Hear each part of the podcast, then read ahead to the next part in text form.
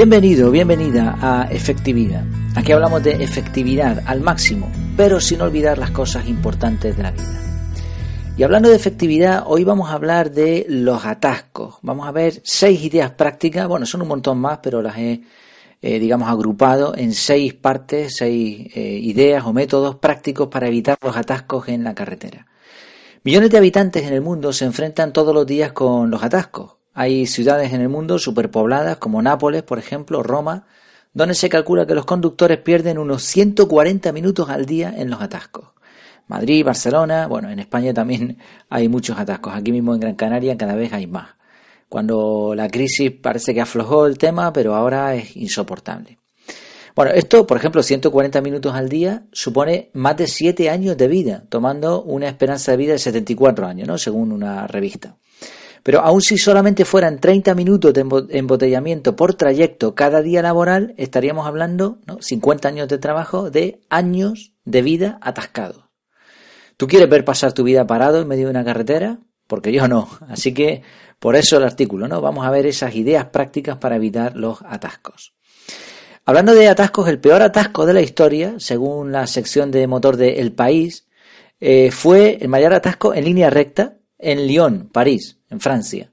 176 kilómetros de atasco. ¿Y por qué se produjo? Pues fue en la semana de vacaciones de febrero de 1980. Parece ser que en esas fechas, como no había colegio, miles de familias fueron eh, a la nieve ¿no? con la intención de esquiar. Pero hubo un cambio de tiempo repentino y eso les obligó a concluir su estancia en los Alpes y, y batieron un récord. En el artículo que cito en la página web en efectividad.es menciono otro, bueno, menciono no, eh, copio, eh, enlazo a un artículo que explica otros cuatro atascos que marcaron diferentes récords. ¿Cuáles son los motivos de los atascos? Eh, el artículo de hoy no tiene como objetivo ver cómo se puede solucionar los, atascos o cómo los gobiernos o las personas que tienen pues esa autoridad lo que tienen que hacer para eliminar los atascos. No es ese el objetivo. Esto se sale del área de influencia. Pero sí es interesante saber por qué se producen.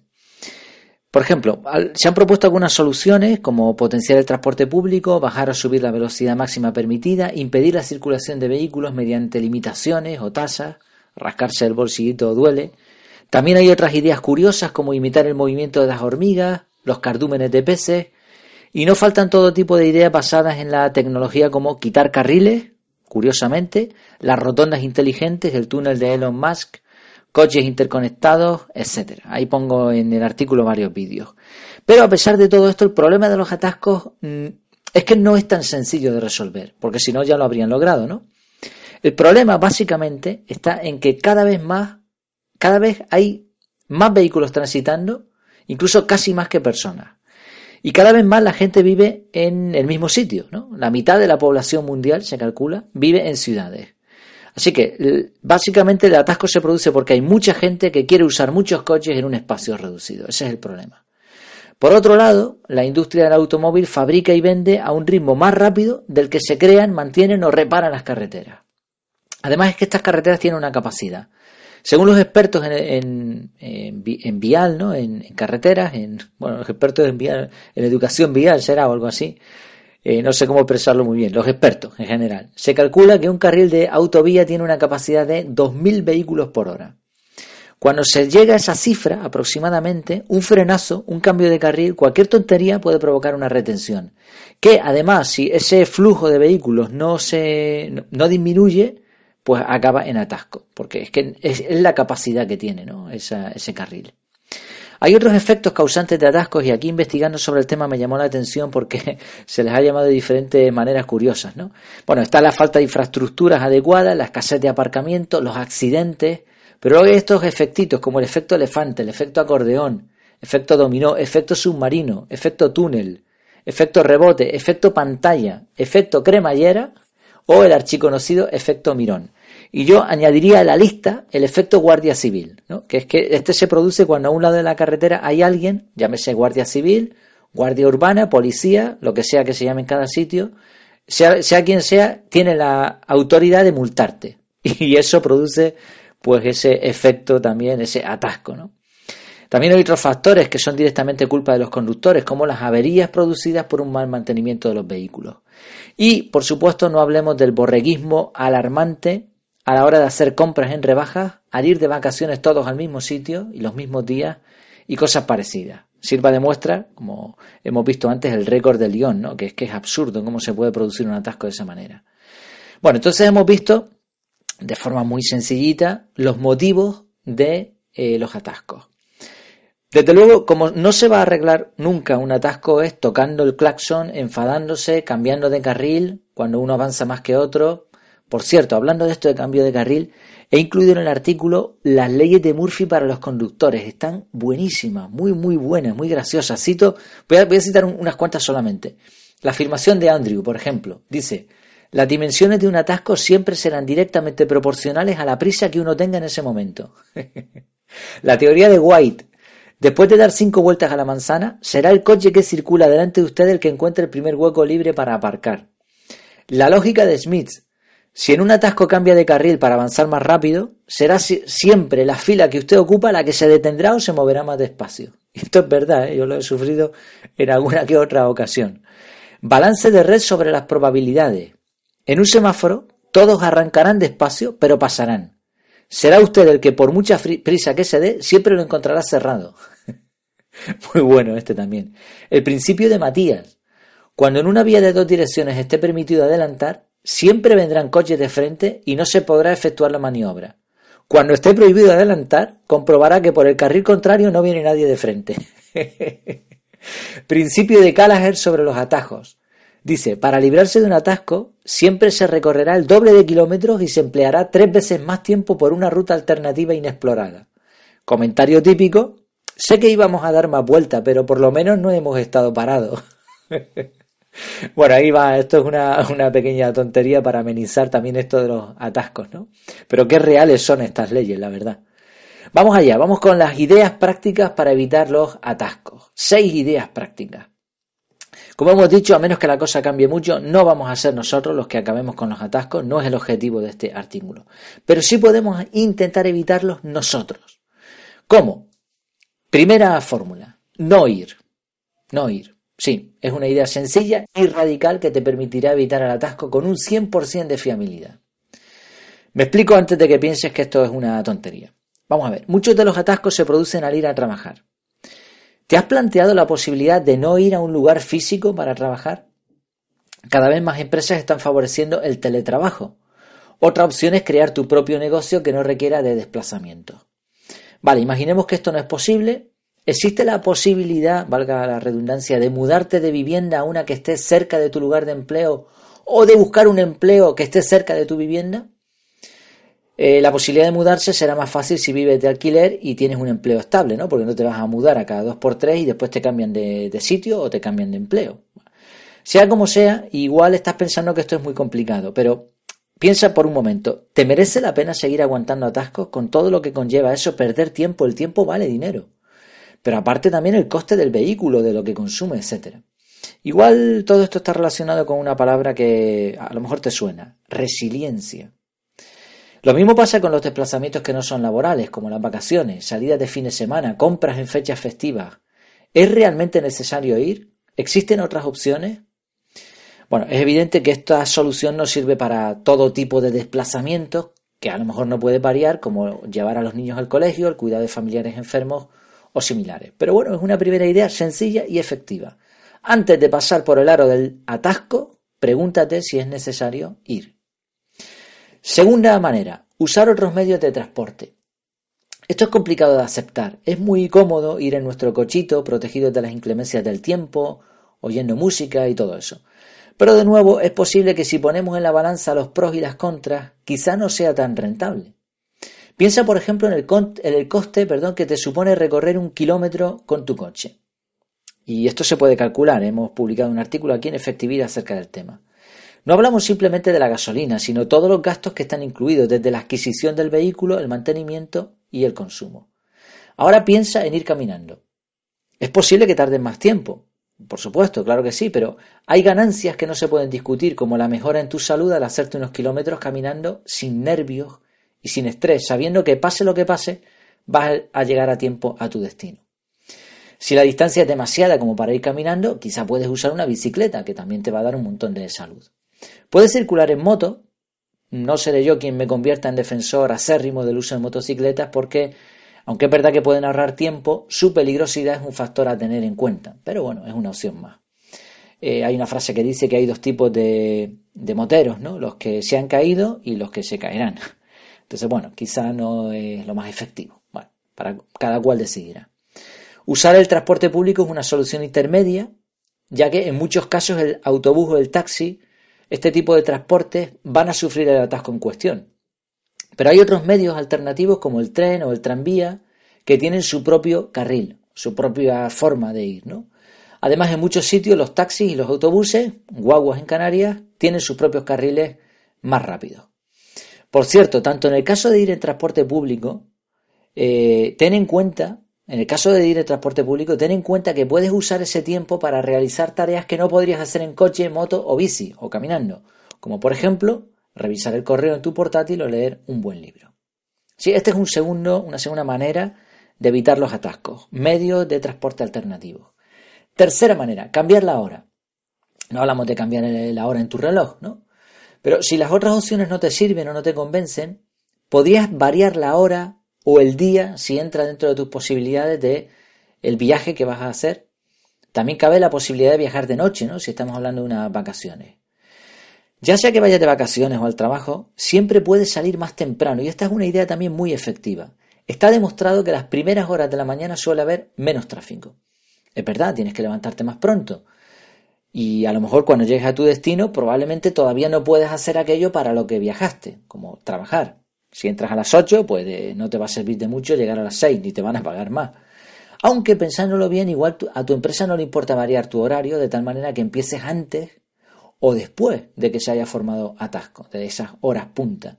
Aunque tengas que salir más tarde, ¿no? Aunque ese horario tengas que variarlo, igual te compensa. En efectividad además hemos hablado del ritual mañanero. Es ese tiempo que te dedicas a ti mismo a primera hora de la mañana. Si vas a tu trabajo y llegas temprano para ahorrarte atascos, ¿podrías hacer parte de ese ritual mañanero en el sitio de destino?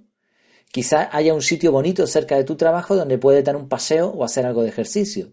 A lo mejor tienes una buena cafetería donde desayunar tranquilamente y leer el periódico o lo que quieras. Y por cierto, es posible que encuentres aparcamiento si vas temprano. Y en cuanto a los viajes o las compras, donde el horario de salida y de regreso lo decides tú, ¿por qué no buscas momentos que no sean hora punta? Cuando tú vas, yo vuelvo. Y al revés, ¿no? Dice una canción. Cuarto punto, planificar la ruta. Vale, supongamos que no te sirve nada de lo que hemos dicho hasta ahora. Vamos con una solución más convencional. Aparte del GPS, que quizá ya se ha quedado anticuado, Existen un montón de aplicaciones que te permiten planificar la ruta y te avisan de las retenciones en tiempo real. Puedes usar también carreteras secundarias o peajes, aunque tengas que pagar igual, te ahorras un atasco. También puedes pensar en paradas estratégicamente situadas para descansar en momentos de máxima afluencia de, vehículos. Tienes la función del asistente de Google, que te dice directamente si hay retraso o no, Puedes programar de antemano cuál es tu lugar de trabajo para que esto funcione. También tienes un montón de aplicaciones como TomTom, Waze, Google Maps. En España tiene la aplicación de la propia Dirección General de Tráfico, Vía Michelin, Social Drive eh, alguna más, ¿no? En el artículo pues pongo también un enlace con más aplicaciones. Quinta idea, compartir el coche o cambiar su tamaño. La primera parte de esta idea es fácil de explicar. ¿Conoces gente que vaya al mismo sitio que tú? ¿Podría llegar a un acuerdo para viajar juntos? ¿Podría la empresa en la que trabajas poner un vehículo para transporte de empleados? La segunda parte de la idea es un poco más rara, cambiar el tamaño. ¿Has pensado en la posibilidad de tener un coche más pequeño? Esto no te va a librar del atasco, pero si todo el mundo lo hiciera, por lógica, habría menos atasco, ¿no? Se reduciría el tamaño de los vehículos y por lo tanto las filas, ¿no? Los atascos en sí. La mayoría de los vehículos que hay en un atasco circulan con un solo pasajero, el conductor. Y esto es un problema. Además, por otro lado, un coche pequeño gasta y contamina menos. ¿Por, qué no? El otro cambio de tamaño es al contrario. ¿Has pensado en tener un coche con más plazas? Igual, si por ejemplo sois varios en la familia, pues a lo mejor podéis tener un coche de más plazas y hacer una ruta para ir dejando gente. Nuevamente esto no te va a evitar los atascos, pero en determinadas situaciones quizá podría ayudar, aparte que, pues mira, pues vas en familia, ¿no? Sexto y último punto. Vamos a suponer que todo lo anterior no te ha funcionado. Además, lo más probable es que en algún momento de tu vida, en más de una ocasión, tú también te encuentres en un atasco. No hay coches sin tráfico, ¿no? Así que tampoco vamos, podemos pretender que se hagan carreteras exclusivas para nosotros y que circulemos ahí en plan post-apocalíptico, ¿no? Como si no existiesen más personas en el mundo. Así que si te pasa, recuerda que un problema es un problema, sobre todo si tú lo quieres ver así. Ante el mismo atasco, los conductores van a reaccionar de forma distinta, y eso demuestra que hay acciones que pueden llevar a convertir un atasco monumental incluso en un momento de relax. ¿sí? Hablamos de este sexto punto, es disfrutar del atasco. No estamos hablando de aprovechar el tiempo para afeitarte, maquillarte o escribir correos. Esto no, no es disfrutar, esto es jugarse la vida. Ahí pongo algunas ideas ¿no? que demuestran que las distracciones al volante, incluso los atascos, son un verdadero problema.